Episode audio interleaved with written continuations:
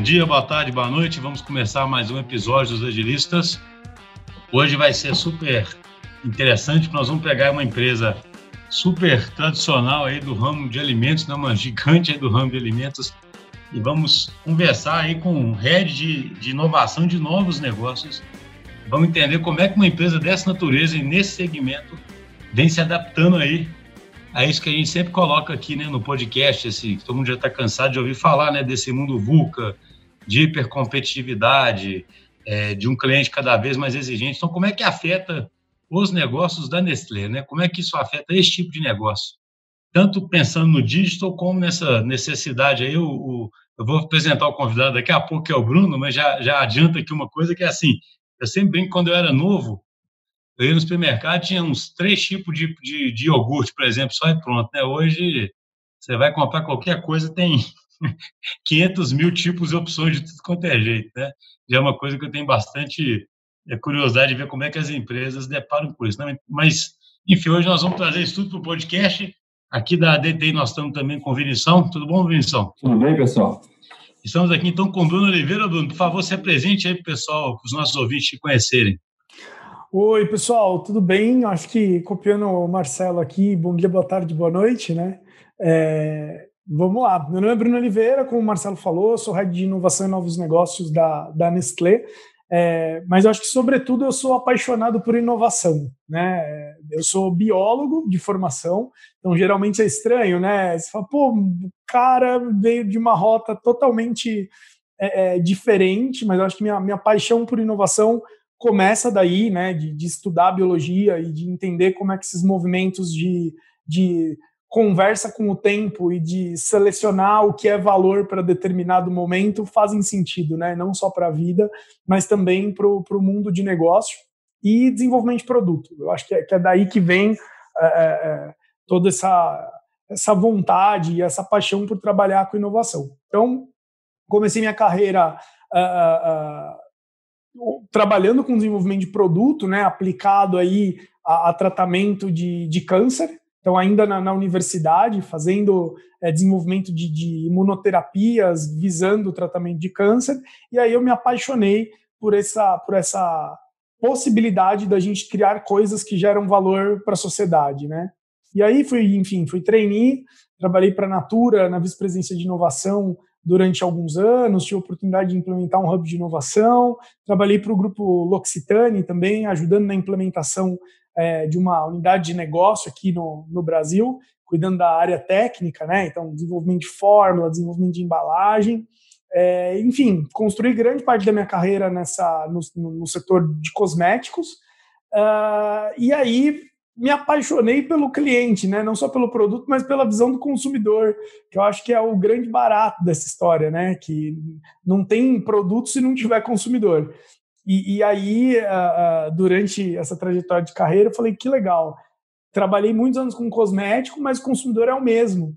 Por que não ir olhar um pouco dessa indústria de alimento, né? Que faz tanto é, é tão presente na nossa vida, né?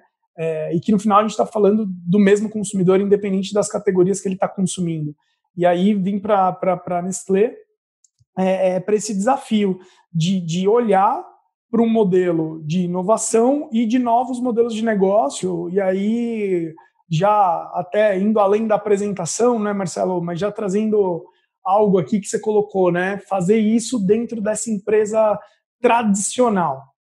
E aí eu gosto quando você traz essa palavra tradicional, porque quando eu paro hoje, né, claro, da cadeira de inovação olhando para a Nestlé, a gente está falando de uma empresa de mais de 150 anos, né, uma empresa que é, é, passou lá desde 1867, é, ela passou por séculos, né, ela é transgeracional. É, e aí, mais do que pensar no tradicional, eu penso no transgeracional, né? o que, que uma empresa precisa fazer para passar e existir e ser a líder mundial em alimento, pensando em todos esses anos, né? Então, essa empresa precisou dialogar muito com o contexto social, entender muito o consumidor, tá muito antenada ali no seu momento, né? E aí é engraçado falar disso, porque são diversos momentos históricos, né? Essa empresa precisou dialogar muito com a sociedade e inovar o tempo todo para chegar até onde a gente está hoje. Então, é, para mim, e aí fazendo essa visão né, super reflexiva, até mesmo crítica, pensando né, no meu histórico de carreira e pensando na Nestlé, é, muitas vezes a gente tem essa visão do que o, o tradicional ele, ele parou no tempo, né? E, e, aqui eu consigo ter exatamente uma visão contrária, né? Como eu já pensei muito essa visão, as palavras chavões, como é manobrar um transatlântico, né? A gente ouve muito isso. É, e que para mim hoje, né, do lugar que eu tô, eu não consigo ter essa perspectiva. Eu consigo hoje ter uma visão, poxa, quantas empresas precisam inovar e quanto essas empresas que hoje a gente fala que são os transatlânticos, né, as grandes e tal, o quanto elas precisam inovar e o quanto elas já têm isso meio que no seu DNA para sobreviver, para gerar valor, para ganhar mercado e para liderar ao longo de tanto tempo, né? Então eu acho que tem muita competência aí já quando a gente fala de inovação, que a gente precisa, na verdade, o grande trabalho é como é que a gente destrava isso e conecta com um diálogo que é atual, com uma sociedade que está aqui hoje, né? É, e para fazer isso, a gente precisa estar tá no mesmo ritmo uh, da sociedade, que hoje é um ritmo ágil, né? É, você falou muito como que essa tradicional dialoga com, uma, com o mundo VUCA. O mundo está numa transformação muito mais acelerada. Então, para a empresa ser o reflexo da sociedade, ela também precisa fazer essas evoluções de maneira acelerada também, né? E aí, é, refletindo sobre minha cadeira aqui dentro, o grande papel é esse: como é que a gente destrava esse potencial de inovação para que a gente consiga fazer essa evolução que é natural da empresa no mesmo ritmo do contexto externo, né? E aí tem um monte de desafio, um monte de, de, de caso para a gente falar sobre isso.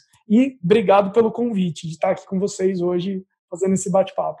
Cara, eu, eu, eu, gosto muito das suas palavras, porque eu sou, eu, eu acho assim, a gente tem que respeitar muito história, né? A gente sempre, eu sempre falo isso para, sabe, em todos os clientes que a gente atua, né? Nossa edição é a história de 150 anos aí, né? Então, as coisas, né, seja, isso é uma coisa de muito, de muito respeito, né? Agora, eu queria, eu queria fazer uma pergunta, assim, antes até de entrar na DC, só uma curiosidade que eu tenho, que é o seguinte, você como biólogo, eu acho isso interessantíssimo, porque o biólogo, ele traz uma visão mais orgânica, assim, do mundo, sabe? Uma visão mais de um mundo mais complexo naturalmente, né? Você pega biologia versus física, sabe? Eu, quando a gente estuda a complexidade, né, assim, muitas empresas encaram o mundo mecanicista, físico, com leis universais, né? E quando você chega na, na, biologia, você não encontra isso nessas leis universais, assim, cada organismo evolui de um jeito, né? E, e aí, assim, você sabe disso aí muito melhor do que eu, né? Mas como é que isso influencia é, para trabalhar com inovação, hein? Porque aqui na DTI, por exemplo, a gente adora metáforas mais orgânicas, sabe? Tenta se ver mais como organismo que se adapta, entendeu? E eu acho super adequado um biólogo estar tá pensando nisso. Eu queria ver a sua visão. Ah, cara, eu acho que a gente acaba sendo treinado a pensar de, de, de, de uma forma. Eu acho que profissão é sobre isso, né? É menos sobre o que a gente vai fazer e mais como a gente é treinado a pensar. E acho que a biologia tem um pouco disso, né? Ela tem é, um pouco do, do, do, físico, do concreto, ela tem bastante do, do orgânico, mas eu acho que, que, que, a grande questão aqui, assim, que eu quando né, reflito sobre a minha formação, é que a biologia ajuda a gente a ter uma lente que relativiza as coisas, né? Então, existem grandes leis que, que, que, que regem aí grandes processos, mas a gente precisa ter um olhar relativo sobre as coisas, né? Se a gente pegar o próprio processo evolutivo, se a gente for pensar como é que a gente chegou até aqui, ele é um processo super relativo, né? Não tem bom ou ruim, tem o que faz mais sentido em determinado contexto. Então, se você muda um contexto uhum. de uma forma brusca, não tem característica boa ou característica ruim. Tem a característica que dialoga melhor com aquele novo contexto. E é essa que vai permanecer ali na, na, na população. Então, eu acho que, que, que, falar de inovação também é, é, um pouco sobre isso, né?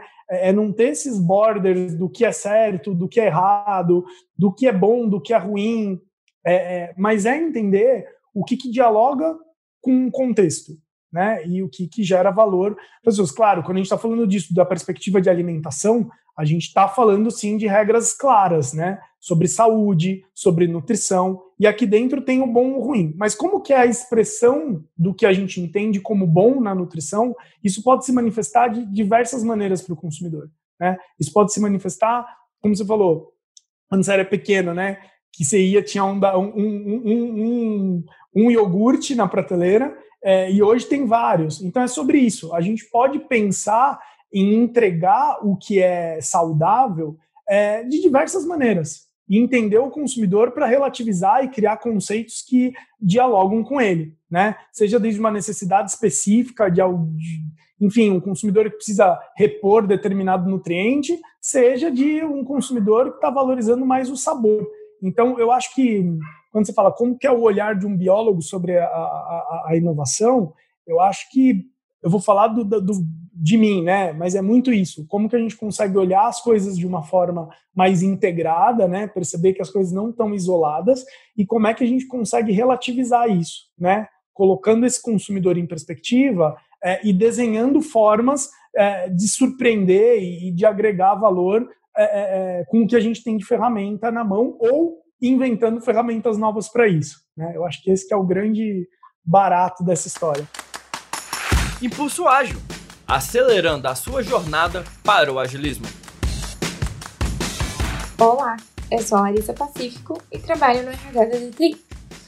Quando pensamos em RH ágil, precisamos desconstruir a ideia de departamento.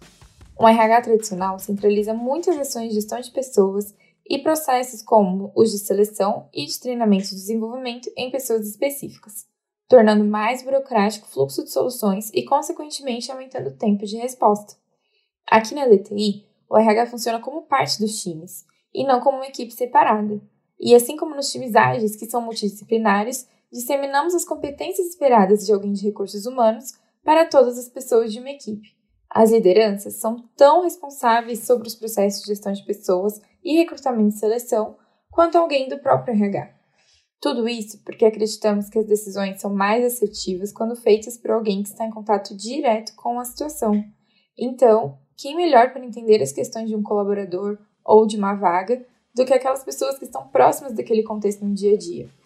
O RH dentro da DTI é responsável por ajudar a disseminar a cultura de que todos somos responsáveis pelas pessoas que estão do nosso lado, fomentando cada vez mais um ambiente colaborativo.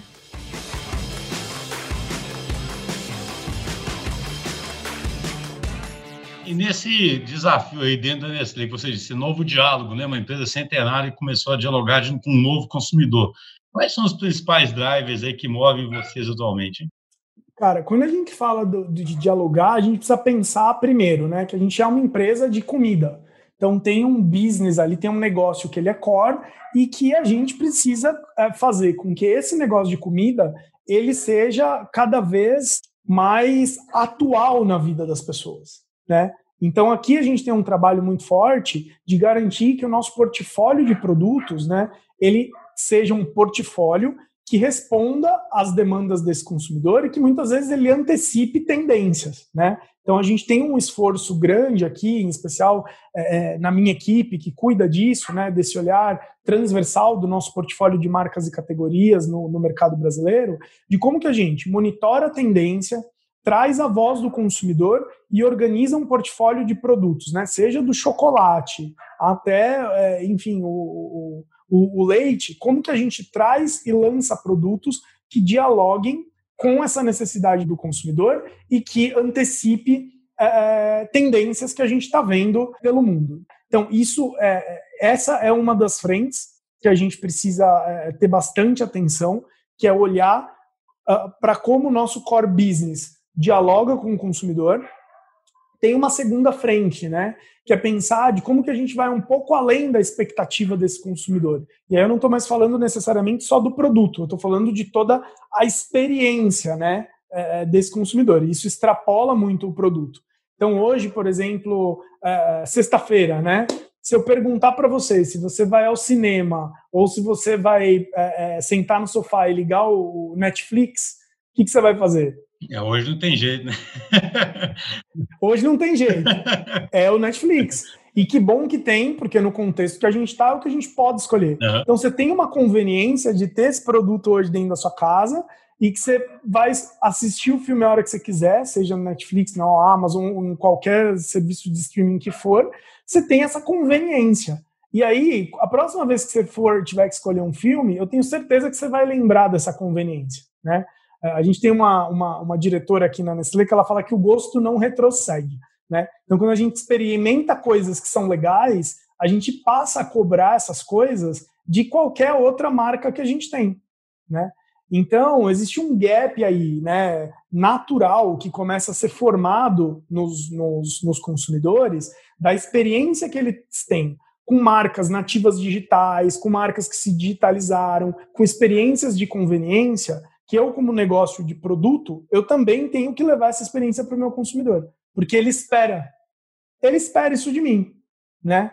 Então eu tenho que olhar para a minha cadeia toda de produto e preciso entregar essa experiência. Então, uma segunda frente que a gente tem muita atenção aqui na Nestlé, né? Além da primeira, que é olhar como que os nossos produtos atendem tendências e necessidades do consumidor. A segunda é como é que a gente maximiza essa experiência em toda a jornada de relação do consumidor com esse produto. E aí é, tem um time também aqui na minha equipe é, olhando para isso, né? E aí a gente se vale muito de, de tecnologias consumer facing, enfim, para criar novas experiências para as nossas marcas e categorias, né? Isso é o segundo ponto. O terceiro ponto é que não adianta só a gente se limitar ao core. A gente precisa olhar para o propósito da Nestlé e entender como é que a gente gera valor por meio dos nossos negócios. Né? Então a gente tem um propósito de falar de alimentação saudável. A alimentação saudável ela não vem só por meio do produto. Né? Quais que são os outros territórios aí? Aí eu estou falando de serviço, eu estou falando é, é, é, de experiência, eu estou falando de novos modelos de negócio que me ajudam a entregar o propósito da Nestlé. Então a gente também olha muito para isso, né? Como que eu posso formatar e testar modelos que ajudem a gente entregar o propósito da marca? E aí essa também é uma frente que fica que fica na minha equipe, né? De como que a gente cria esses novos modelos de negócio para fazer com que a Nestlé continue dialogando, né, com essa com esse contexto que muda de forma muito rápida. É, e uma quarta frente que é assim, a gente não pode não tem como a gente fazer isso sozinho, né? Somos uma, uma companhia que tem muitas competências, mas longe da gente ter, eu acho que a audácia de pensar que a gente resolve tudo dentro de casa, né? Para fazer com essa agilidade e com a qualidade que a marca Nestlé, Nestlé preza. Então, a gente tem um, um trabalho muito forte é, de conexão com essa rede externa, né? Com startups, com universidades, com parceiros empresariais, porque é uma forma da gente acelerar com competência, né? Todos esses projetos, todas essas ambições, seja de produto, de experiência, de novo modelo de negócio, uh, seja descobrir coisas que a gente não sabe. Então eu falo muito aqui com o time que assim, a gente não sabe o que a gente não sabe. E se a gente não olhar para fora, e se a gente não tiver conectado com essa rede que a gente faz parte, né? E aí eu acho que isso também vem muito da biologia. A gente é parte aí de, um, de uma rede, parte de um todo. Se a gente não estiver conectado com isso, a gente vai ter muito mais dificuldade de acompanhar essas mudanças de contexto. Né? Então a gente também tem um bloco aqui, que é o quarto bloco, que é olhar a inovação de uma maneira aberta. Né? Então, quando você me pergunta quais são os grandes focos é, de inovação para a Nestlé, é, são essas avenidas de valor aí que a gente que a gente percorre e orquestra aqui dentro. Né? Uma, uma curiosidade que é o seguinte: no mundo digital, é muito possível fazer experimentação, né? Você falou de nativos digitais aí, e aí o pessoal aprende a fazer experimentação, fazer MVP, e bota uma coisa no ar e tira, e faz teste AB, etc. Aí você está mexendo com alimento. Alimento tem questões de segurança, tem questões de saúde, aí, como você comentou, mas ao mesmo tempo eu senti que você tem uma pressão enorme para inovar e trazer, assim, da mesma forma que o cara espera lançamento no Netflix, como você disse, né, ele vai traduzindo as coisas que ele vê no mundo digital para o mundo físico ali, né? Ele quer chocolates novos, quer coisas novas, né, etc. Ou seja, vocês têm que atender uma velocidade grande, inovar muito, mas um negócio que é físico e que tem certas restrições. Como é que vocês fazem para compatibilizar essas forças, às vezes, que se opõem um pouco, né? É sim, mas não, né? Eu acho que, que a, a, perspectiva que a gente tem aqui dentro é de como que a gente também é, evolui em termos das nossas competências internas para atender uma demanda é, que é mais ágil uh, mas que a gente nunca vai fazer isso com menor qualidade. Né? Então, a gente também passa por um movimento aqui dentro da Nestlé de é, evolução do nosso modelo industrial é, para estar tá na vanguarda do que a gente chama de, de, de revolução 4.0, de indústria 4.0, porque é um modelo de indústria que vai responder da, da perspectiva do produto né, a essa agilidade de desenvolvimento, uh, sem perder qualidade. Eu acho que, que, que existe um, um, um time to market mínimo que é qualidade, e isso a gente não vai abrir mão. Uh, os, as outras competências são variáveis aqui dentro e fazem parte da gente trazer a visão do digital, inclusive para os nossos assets que estão ligados à, à, à, ideação e desenvolvimento de produto. Né? Então, a gente ganha agilidade em fábricas, a gente ganha agilidade trazendo metodologias para o processo, tanto de criação, né, que pode ser uma criação ágil, pensando esses produtos em sprints, para toda a etapa de desenvolvimento do ponto de vista de marketing, como é que a gente cria estruturas rápidas para fazer isso acontecer, para que a gente também consiga levar é, é, é esse produto para o mercado e aprender com ele de forma rápida, né? Como que a gente traz o consumidor para dentro do processo de desenvolvimento do produto, para a gente não ouvir a voz desse consumidor só quando o produto está lá no mercado. E aí a gente acabou fazendo uma coisa que está completamente desalinhada. Então tem uma série de metodologias onde, sem abrir mão né, do que a gente pretende entregar de qualidade de nutrição, porque isso é, é um tempo mínimo necessário para a gente não se descolar do propósito da Nestlé, é, metodologias e estrutura né, com mindset digital ajudam a gente a ganhar tempo. Isso quando a gente fala do produto, né, alimento. Uh, mas como eu te falei, a gente também olha para algumas frentes, é, como como, como time de, de inovação, como inovação da Nestlé, é, que são outras experiências, né? Então, por exemplo, a gente tem uma, uma startup que é Vende Bolo, que é um negócio digital, é um negócio nativo digital da Nestlé. Aí eu vou até te perguntar, você já comprou bolo é, é de boleiro, doceiro, é, docinho para festa de aniversário, para presentear alguém? Sim. Me conta como é que foi tua tua experiência, como é que você fez isso? Cara, eu comprei, eu fui, eu fui na loja, comprei, né? Era antes da pandemia, né? Fui a uma, é uma loja aqui em Belo Horizonte, tem uns brigadeiros muito gostosos, né? Uns bolos gostosos. Fui lá, encomendei, pagamos e fui lá buscar no fim de semana. Não foi, foi bem profissional. Legal. E, é, isso, esse é bacana, porque assim, é um modelo de varejo super estruturado para fazer a venda desse tipo de produto. Mas a gente tem um mercado gigante no Brasil, que é um mercado que opera na informalidade. Eu acho que todo mundo aqui conhece um doceiro, uma doceira, alguém que faz bolo para fora ou que faz docinho para fora, e, e, e que são muitas vezes produtos com extrema qualidade e que você, como cliente, tem uma fricção gigante nesse processo de compra. E primeiro, você não consegue entrar num site ou ir numa loja e comprar. Você provavelmente recebe, descobre quem é essa pessoa por uma indicação, alguma coisa assim. Dia dos pais já foi do jeito que você falou. A gente tinha um. Alguém indicou uma pessoa para a gente que fazia uma caixa muito bonita com um bolo dentro, uns brigadeiros. Aí minha esposa deu um jeito de mandar uma mensagem. Aí foi exatamente aí o, a gente comprar para os pais, sabe, os, os, presentes. Exato. Aí você liga, manda o WhatsApp, com, explica o tipo de bolo que você quer combina o dia para você ir buscar, porque também não tem um delivery para fazer esse, esse, esse meio de caminho. Provavelmente você teve que pagar no dinheiro, porque não tem a maquininha para você passar o seu cartão de crédito. Então, assim, existe uma, uma, uma, um mercado que opera na informalidade, existe uma necessidade cheia de fricção de consumidores que buscam por esses produtos, e a gente, como empresa de alimento, a gente pode operar aqui nesse universo ajudando a gerar valor para essas duas pontas. Então a gente criou uma startup que chama Vende Bolo, que não é uma empresa de produto, ela é um marketplace. Então eu crio um marketplace onde eu conecto essa ponta, né, é, é, dessas boleiras, boleiros e doceiros que trabalham aí até numa certa informalidade, a gente investe para capacitar, desenvolver esses modelos de negócio, para, enfim, é, é, é, é, evoluir né, esse modelo para essas pessoas. A, coloco um marketplace aqui no meio, onde eu consigo operar a mídia, a vitrine, impulsionar a venda de, desses caras, trazer toda a estrutura para fazer a transação financeira, uh, ajudar em toda a parte operacional de delivery dessa história e gerar uma experiência para o nosso para o consumidor que quer comprar um bolo doce. Né? Então, vende bolo está é, tá muito conectado com essa pergunta que você fez, né? Quando a gente pensa só no modelo, como que a gente traz o digital, né? O pensamento, o jeito de fazer de forma digital é, é para o modelo de negócio. É isso. Como que a gente olha oportunidades, necessidades de consumidor, conecta essas coisas e, e, e o digital ajuda a gente a fazer isso. Né? Então, para mim, é, o, o digital é, é, muito mais uma ferramenta né? e um jeito de pensar para a gente conseguir capturar a oportunidade de negócio e continuar gerando valor para a sociedade, do que necessariamente um, algo que precisa existir em todos os lugares. Né? Eu acho que ele tem um espaço dele uh, uh, dentro do que faz sentido em termos de modelo de negócio.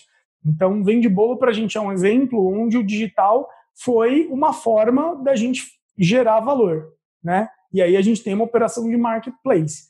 Então, dá para trabalhar das duas formas. Eu acho que o importante é a gente ter dentro da mochila todos esses tipos de ferramenta, né? Para a gente acessar quando faz sentido. E aí, claro, dentro de um marketplace, a gente segmenta em sprint, põe coisa, testa, tira do ar de um dia para o outro, corrige o modelo, traz uma certa agilidade para um modelo de negócio que permite isso.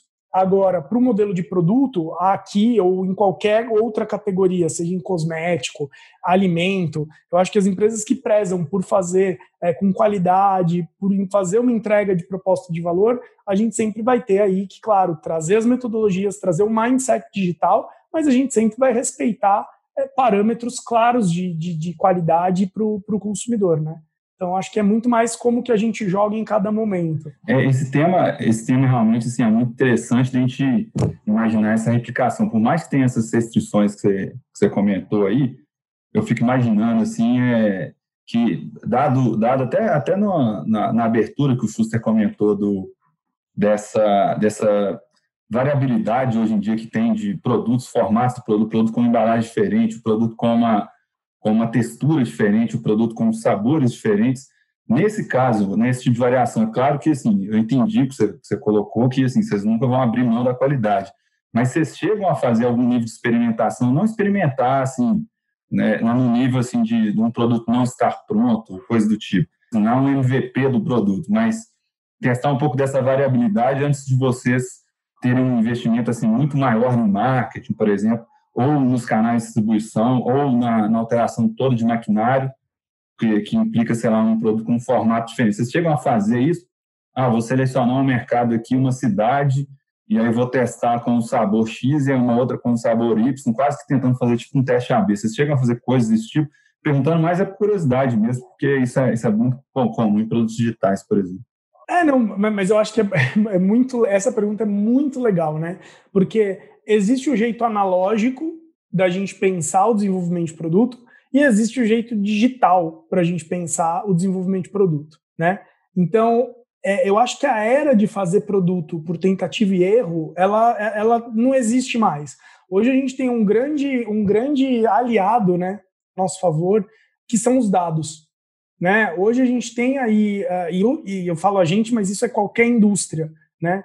Eh, que tem aí eh, dados para serem usados justamente para isso, de como que a gente consegue fazer eh, avaliações preditivas, entender insights do consumidor, para a gente já partir de um lugar mais avançado, né? Para a gente ganhar esse tempo, né? A partir de premissas, a, a respeitando, claro, sempre privacidade, respeitando sempre o limite das pessoas, mas como que a gente usa né, esse pool de, de dados que ajuda a gente a entender melhor os nossos consumidores para começar a fazer as coisas, ganhar tempo no lugar certo, né? Então, essa é uma grande forma que a gente tem hoje de, de, de ter inteligência para conseguir reduzir o time to market, lançar produtos mais adequados às necessidades do consumidor, fazendo essa conversa e estando próximo do nosso, do, do nosso consumidor sempre respeitando esses limites de privacidade e trazendo o consumidor nos momentos certos né, do desenvolvimento de produto para que ele também possa opinar sobre o sabor, sobre a embalagem, como que a gente dá voz ao longo do processo para a gente não ter que descobrir isso lá na frente, né? Então, quando você fala assim, puta, quais são as metodologias? Mercado AB é uma metodologia que é utilizada, mas existem outros recortes, né, como por exemplo dados, como participação do consumidor ao longo da jornada de desenvolvimento, é, metodologias e, e, e coisas que hoje estão disponíveis e que a gente pode lançar mão para conseguir ser competitivo, né? não perder esse diferencial competitivo, porque tempo é super importante nisso, e ao mesmo tempo é, criar uma dinâmica de produto, de desenvolvimento de produto é, é, que atenda a essa necessidade de mercado. Pessoal, que tal ganhar stickers exclusivos dos agilistas? Para ganhar é bem simples, basta mandar uma mensagem de áudio no nosso WhatsApp, cujo número é 31 99697 7104. Pode ser sugestão, dúvidas, ideias, enfim. Queremos vocês mais próximos para construirmos uma verdadeira comunidade ágil. Ô Bruno, uma pergunta que é inevitável é em relação à pandemia, né, o Covid, né? Como é que isso afetou vocês e já vem, e vem afetando? O que vocês já estão percebendo de mudança? O que já dá para falar sobre isso? Hein? É, isso é muito interessante olhar, assim, né? Porque o, o que eu tenho observado da perspectiva de, de, de gestão do, do, negócio é que esse contexto ele foi um, uma máquina do tempo, né? Então esse contexto acabou fazendo a gente viver uma realidade agora que ela já existiria de qualquer forma, né? Então, tudo isso que a gente está vendo, né, de aumento das vendas digitais, uh, dessa oportunidade que a gente tem de apoiar, reforçar as relações entre as pessoas, tudo isso uh, já eram temas né, que a gente vinha mapeando, vinha estruturando os modelos de negócio e que chegou esse contexto e acelerou tudo.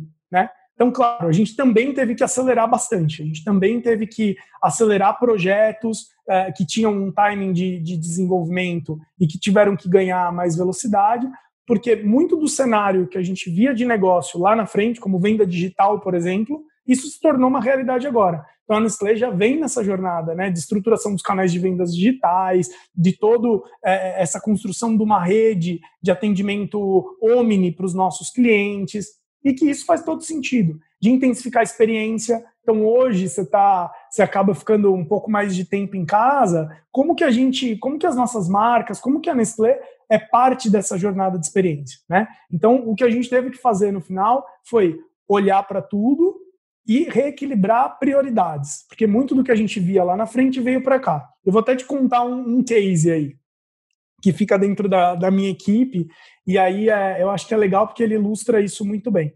A gente tem um modelo de negócio, que é um modelo de serviço, que se chama Jogadeira. Né? É, Jogadeira fala sobre um, um, um, um negócio é, em parceria com o Instituto Ana Moser, é, que é a marca Nescau, que fala sobre energia, sobre movimento. A gente fez uma parceria com, com o Instituto Ana Moser e a gente criou uma metodologia de esporte que a gente vende isso como um serviço para condomínios, para festas de aniversário, para eventos. Né? Então, é uma equipe especializada numa metodologia de esporte que consegue trazer isso como um serviço da marca. Né?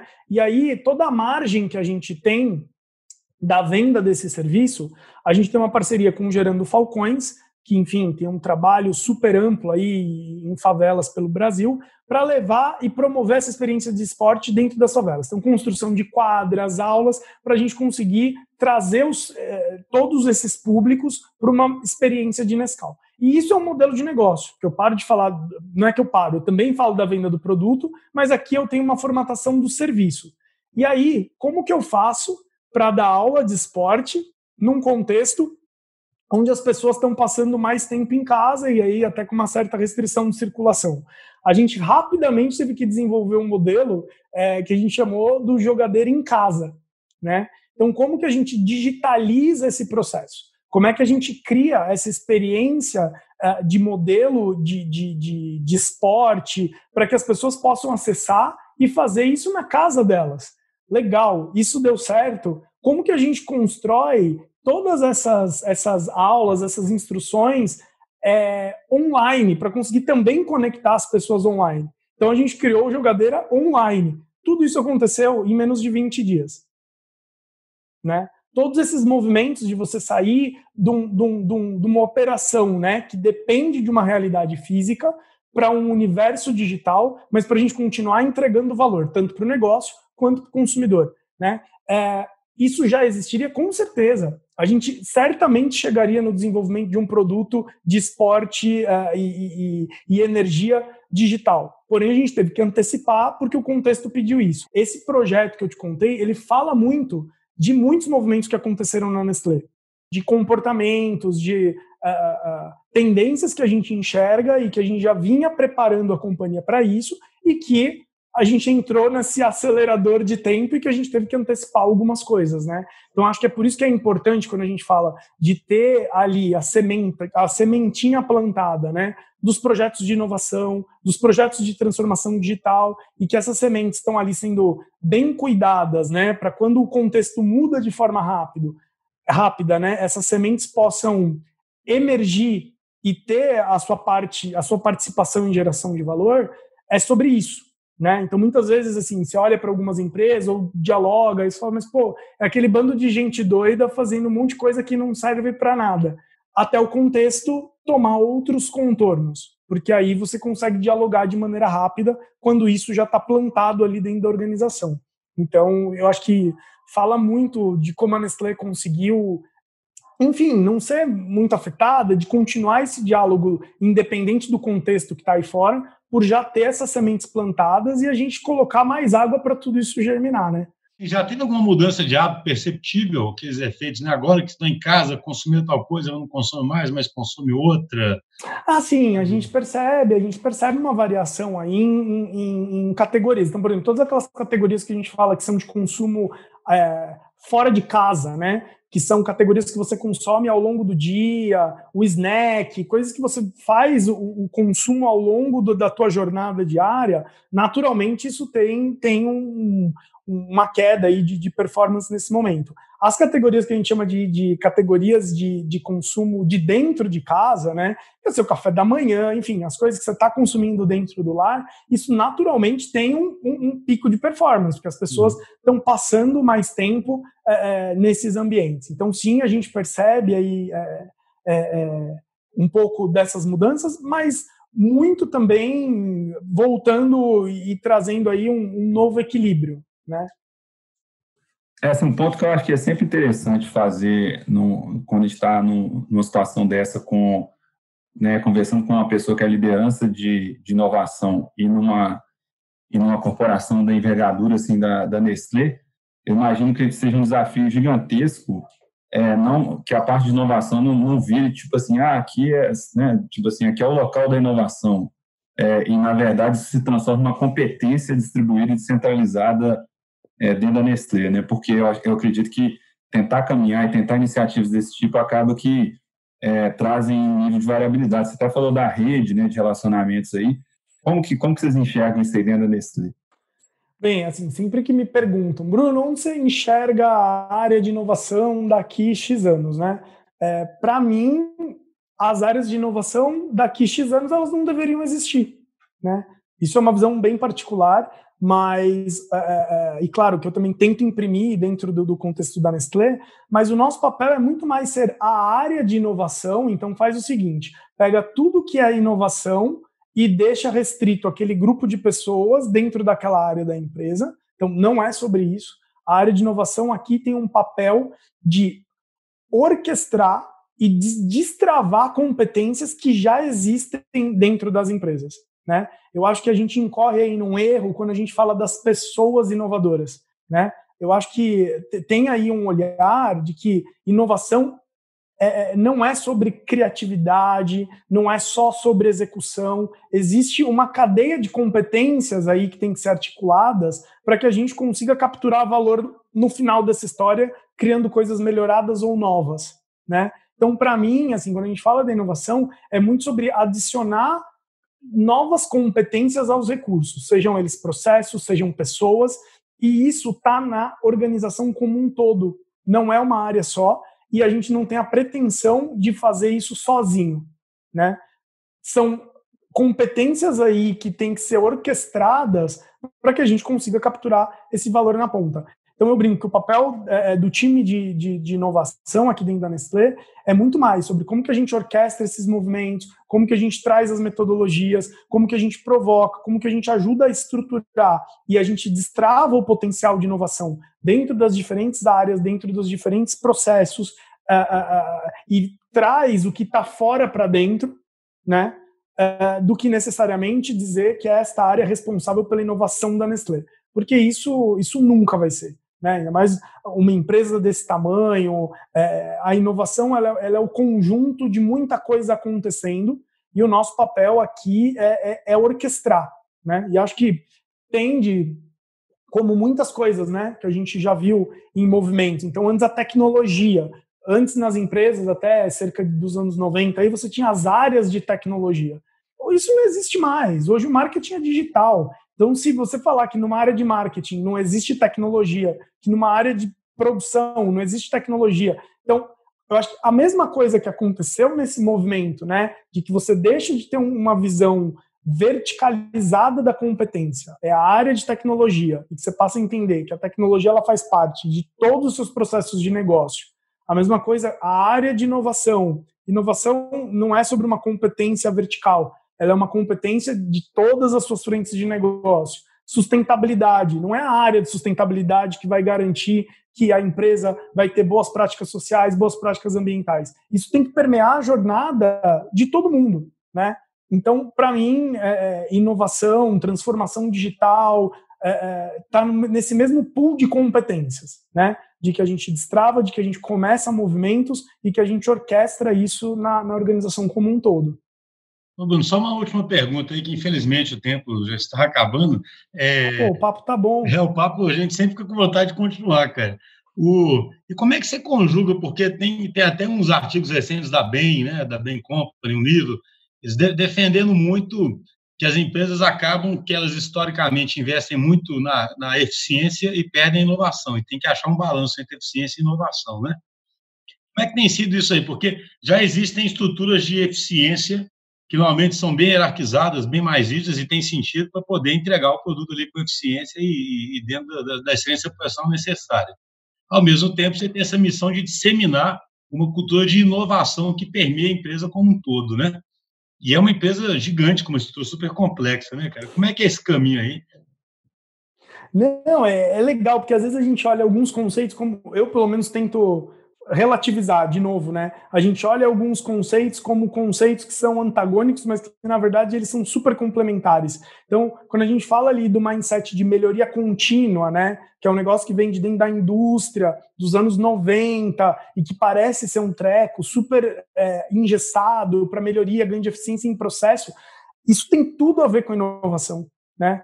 É, quando a gente fala de olhar para um processo pensar sobre como a gente pode é, capturar mais valor daquilo, evoluir para ser melhor, a gente está falando de inovação. Então, não são coisas que brigam. Eu até converso bastante com o pessoal da BEM, porque é, a gente acaba meio que formando uma visão que não tem, até fazendo uma metáfora com comida, né? Não tem uma receita que funciona para todos os paladares, né? Eu acho que não existe uma receita dentro de uma organização que vai servir para tudo. Então, muitas vezes a gente fala, não, porque há, é, há, há alguns anos atrás a, a, forma de trabalhar era em estruturas hierárquicas. Depois de 10 anos, a forma de trabalhar é em times multidisciplinares. Hoje, o jeito certo de trabalhar são os squads.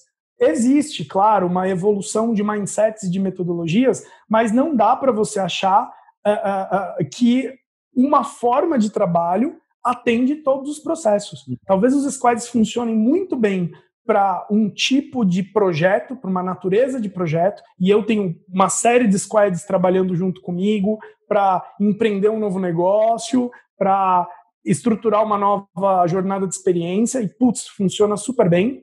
Uh, mas uma área que tem, por exemplo, olhar para a qualidade, que tem processos para serem seguidos, para garantir a qualidade de determinado produto, uh, enfim, não é um Scrum Master que vai resolver o bloco da qualidade. Uhum. Se não está próprio, não está próprio, não tem bloco nessa conversa. Né? Então, são outras metodologias, outras formas de trabalho que funcionam para determinados modelos, momentos né, da cadeia de processo dentro de uma organização ou para determinados tipos de estrutura. Então, eu gosto muito de falar é, que inovação também é sobre a gente aceitar o plural, né? É sobre a gente acertar, aceitar a diversidade, sobretudo de pessoas, né, que pensam coisas diferentes e que partem de repertórios diferentes, mas também entender que dentro de uma organização a gente pode sim ter uma pluralidade de metodologias, de formas de trabalho que se adequam melhor a determinada entrega final, a determinado objetivo de, de processo.